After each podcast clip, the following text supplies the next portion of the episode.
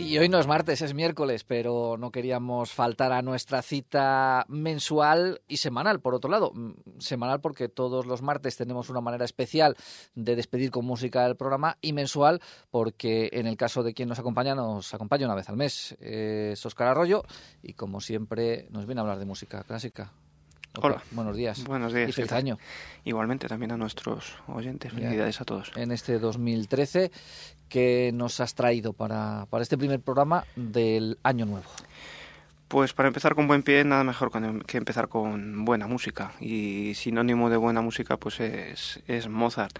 Vamos a escuchar un poco de música de Mozart. El otro día, hablando con, con conocidos, compañeros, eh, me comentaban, oye, que parece que los instrumentistas de viento nos tienes un poco olvidados.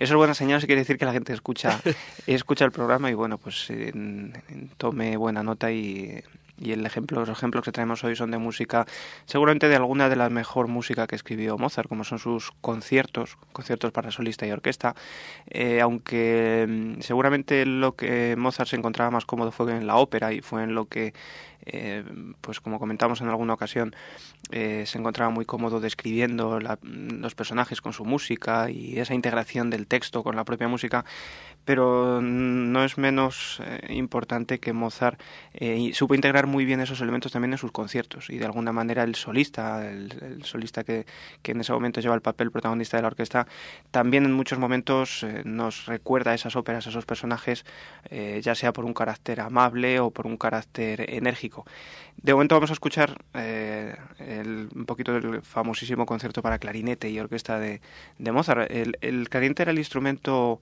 eh, de viento preferido por Mozart y, este concierto, que fue el único que escribió para clarinete y orquesta, pues es uno de los conciertos más importantes del repertorio de los clarinetistas y con razón, porque este segundo movimiento, como vamos a poder escuchar, pues bien lo merece.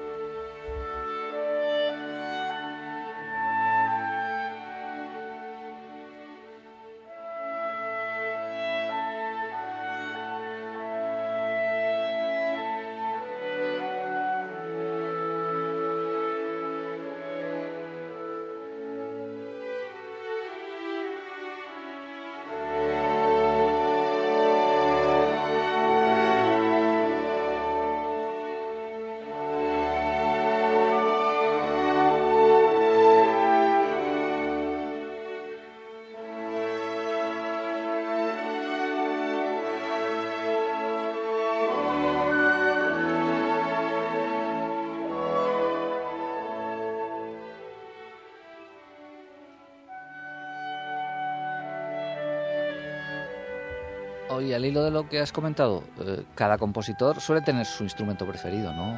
O, aquel para el que las composiciones o lo que hace se adapta mejor o se adapta más.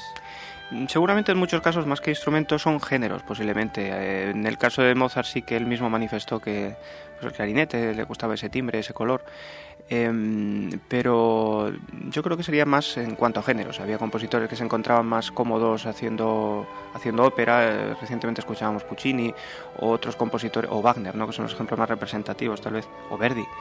Em, yo creo que es más eso, una cuestión del género, de la instrumentación, de también en muchos casos posiblemente algo tan prosaico como lo que tenían a mano. O sea, mm, hay que pensar que muchas veces componían por encargo. Entonces el, rey de turno o el marqués de turno le decía, oye, necesito aquí unos flautistas buenos o tengo por aquí un trompa bueno, pues vamos a hacer un concepto de trompa.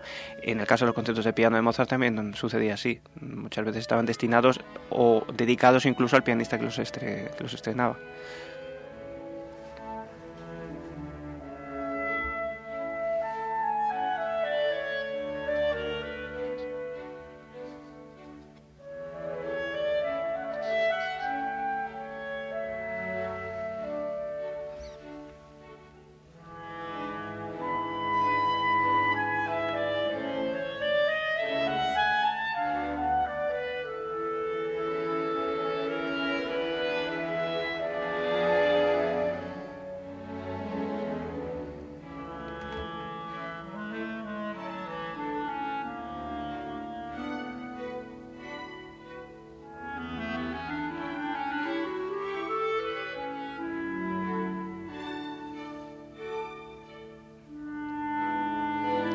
Eh, desde la total ignorancia, ¿es el mismo clarinete el que estamos oyendo continuamente sonando o no va cambiando? Sí, es el mismo. Lo único que efectivamente Mozart utiliza sabiamente los registros. Eh, escuchamos hace un momento una frase en el grave y eso es una de las riquezas que tiene este instrumento, que en el grave tiene una calidez y una mm, sonoridad muy amplia y en los agudos es un instrumento además muy ágil. No son los agudos, realmente es un instrumento al que se le han encomendado muchas agilidades. No hay que olvidar, por ejemplo, que en las bandas eh, muchas veces hacen papeles de cuerda, de violines o de violas. Es un instrumento muy ágil y muy, muy versátil, eh, muy, también eh, muy cómodo desde, el punto de vista del registro de la voz humana, muy similar. Y eso hace que, pues, seguramente es uno de los motivos por los que Mozart se fijara en él.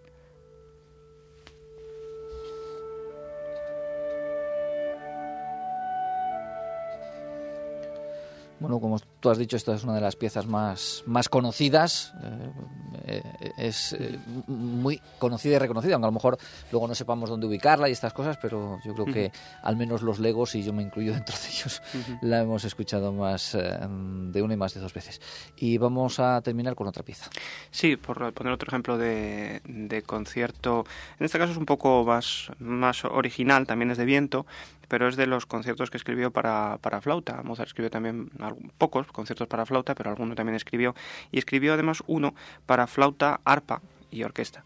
Eh, o sea que el arpa no es un instrumento que solo utilizara Tchaikovsky para sus ballets, no, no, también estaba en la, en la orquesta clásica y también, eh, bueno, incluso hay que decir que Mozart llegó a escribir un, conciertos para eh, armónica de cristal, que algún día explicaremos lo que es una armónica de cristal, ese instrumento tan simpático que, que, se hace con, frotando las copas con el, ah. con el dedo, sí, sí. Un día hablaremos de ese, de ese curioso instrumento ah, que sí, sí, que también mereció la atención de Mozart. ¿Eso existe como instrumento? Eso existe, ¿O sí. existía eh, o se utilizaba? Sí, el propio Benjamin Franklin eh, desarrolló el instrumento, además de inventar el pararrayos y fundar los Estados Unidos de América, pues también en sus ratos libres también colaboró en eso. Vale, vale, o sea que no es esto, siempre lo había tenido yo como un espectáculo estos de de repente en, un circo, bueno, en algún tipo de actuación aparece un señor que hace sonar las copas, que es algo más serio que eso, ¿no? Sí, bueno, depende de la seriedad que queremos darle a Mozart en este caso, que tampoco hay que darle la justa. Si él estuvo pendiente de ello, algo, algo habría que Desde luego algo habría, sí. Pero vamos, como digo, la, el interés de Mozart por cualquier instrumento que caiga en sus manos o por cualquier eh, sonoridad que pudiera serle interesante para funcionar como solista, pues lo utilizaba y en ese sentido mereció también su atención esa mezcla curiosa de flauta y arpa que luego utilizarían en el impresionismo, autores como Debussy y demás, y que dan resultado estos colores tan bonitos como estos. Este es el arpa, ¿no? El arpa ahí le tenemos, sí.